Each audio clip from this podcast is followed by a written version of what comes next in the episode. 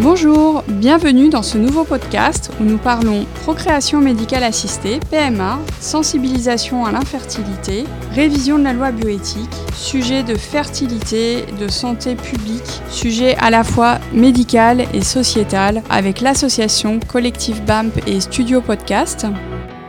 Virginie Rio, bienvenue. Bonjour. Merci d'être venue sur Paris. Vous représentez l'association Collectif BEMP et nous allons parler ensemble de la révision de la loi bioéthique, de ce que ça implique, des, des projets de loi qui sont discutés actuellement.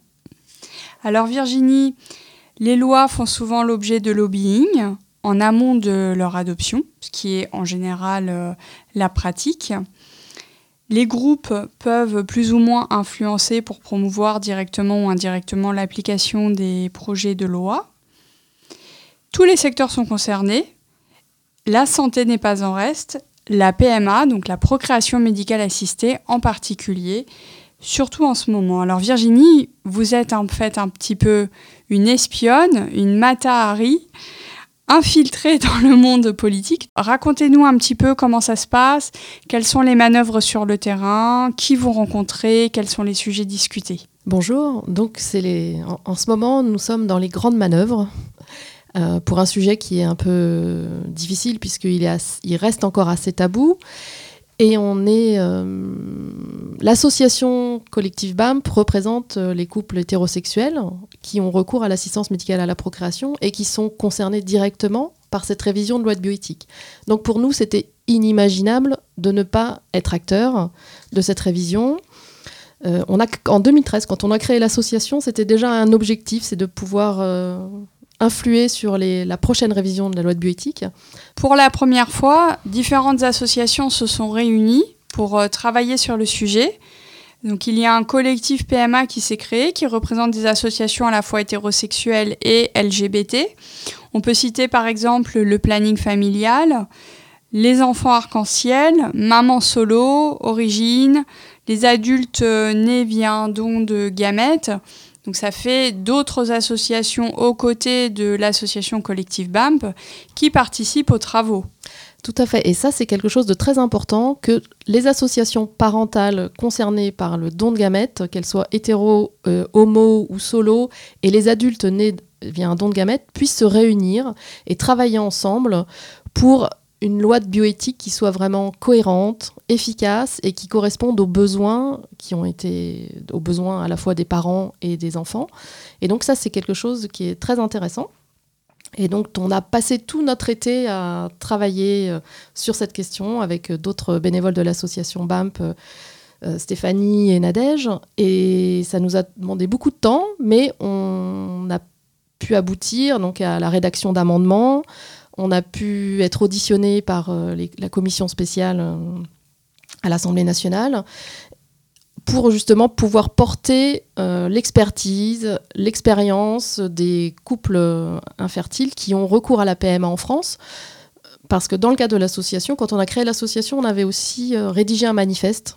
Qui présentait des principes, des choses que vous souhaitez voir évoluer dans le cadre de cette révision, on, faisait des constats et des propositions pour améliorer la prise en charge de l'AMP en France. Et donc, dans cette révision de la loi de bioéthique, il y a beaucoup de choses qu'on avait mis en avant dans notre manifeste qui se retrouvent euh, dans la loi de bioéthique. Alors, des choses qu'on a obtenues. Donc, par exemple. C'est plutôt positif, c'est que euh, la voix des patients est entendue. En tous les cas, on fait tout pour que ça le soit parce que, euh, par exemple, le double don de gamètes qui est jusqu'à présent, enfin qui est interdit, en, France, nous on le demandait, et là c'est dans la loi de bioéthique. Donc pour expliquer aux auditeurs, le double don de gamètes, c'est un don de gamètes euh, euh, pour madame et un don de gamètes pour monsieur. Voilà. Donc le couple est totalement infertile des deux côtés. Oui.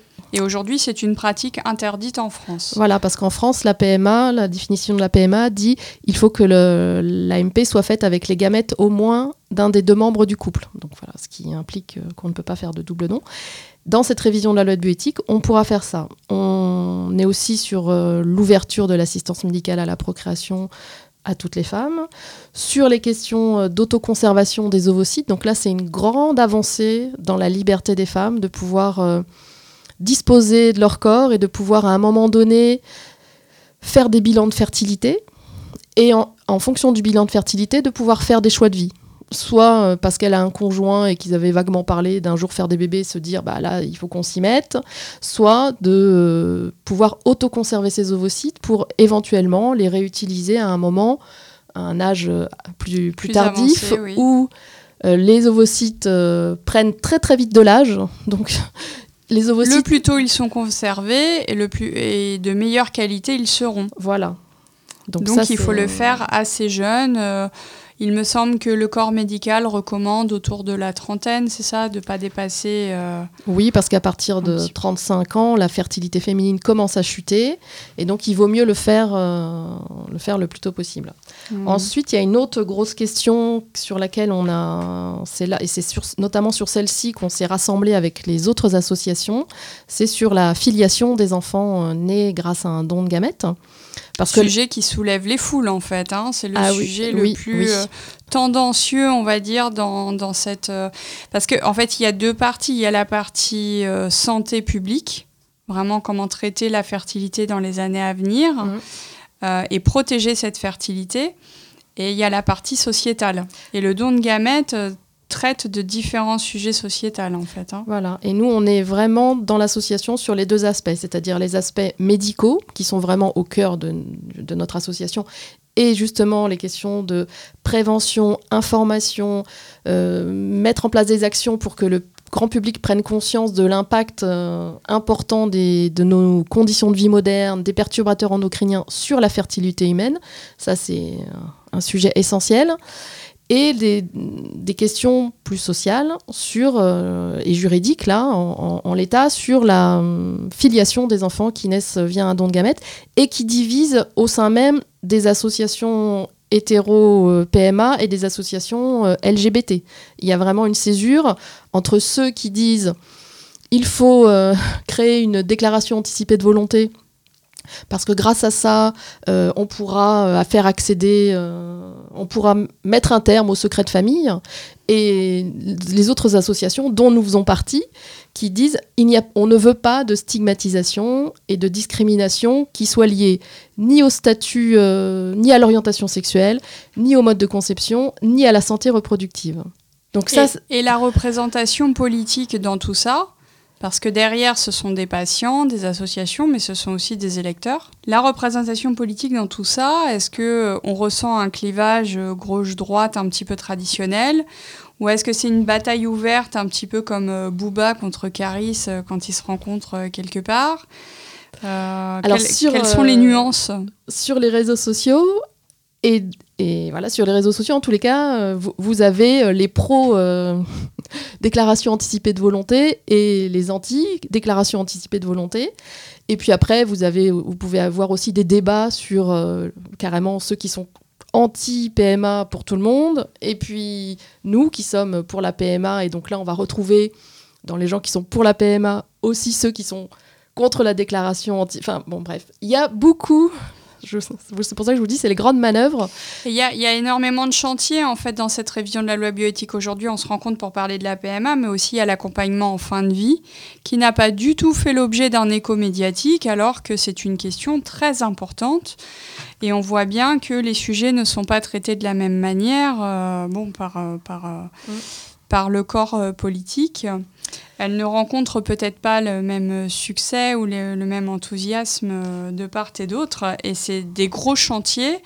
Euh, c'est vraiment les douze travaux d'Hercule euh, pour, pour une petite association. Oui, oui, oui. Bah, comme je vous disais tout à l'heure, on, on aurait dû partir en vacances cet été pour couper un peu de notre activité annuelle associative et finalement, euh, l'urgence euh, de cette révision de la loi de bioéthique, euh, où on a réussi à avoir le projet de loi début juillet, et là, voilà, on a travaillé tout l'été. On a travaillé tout l'été pour essayer déjà de décrypter précisément ce projet de loi, ce qu'il impliquait, et puis pour faire des propositions. Voilà, se battre pour être reçu, se battre pour être entendu, être euh, porte-drapeau, ne pas rester en dehors des radars, faire entendre la voix des patients euh, directement dans l'association ou euh, au travers du collectif POEMA avec les autres associations mm. à vos côtés.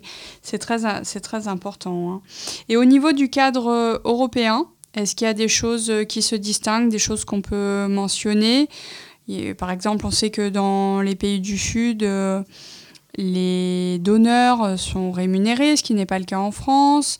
On sait que dans les pays nordiques, euh, il y a des grosses banques de sperme. On sait que le double don peut être autorisé dans certains pays. Et pour autant, on se rapproche aussi de Fertility Europe.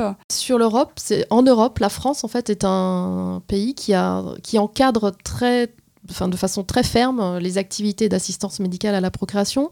Et donc toutes les accusations de euh, on va faire n'importe quoi avec la, avec l'AMP, on va faire euh, on va manipuler les gamètes, on va ce n'est pas possible puisque y a c'est l'activité médicale qui est sans doute la plus encadrée en France, c'est l'activité d'AMP.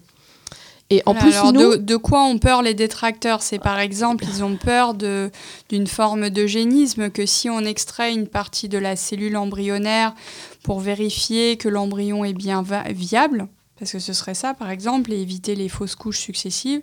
Ils ont peur que ça dérape pour euh, le choix de couleur des yeux, le choix de filles et garçons, mmh. etc., comme cela peut être le cas dans certains pays.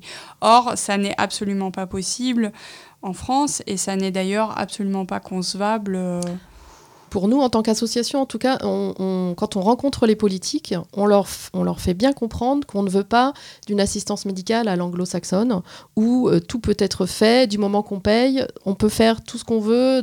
Parce on veut rester dans le cadre. On veut rester dans le cadre éthique français et on veut rester dans la, dans la conscience aiguë du fait que l'AMP, ça permet, à des, ça permet la naissance d'enfants.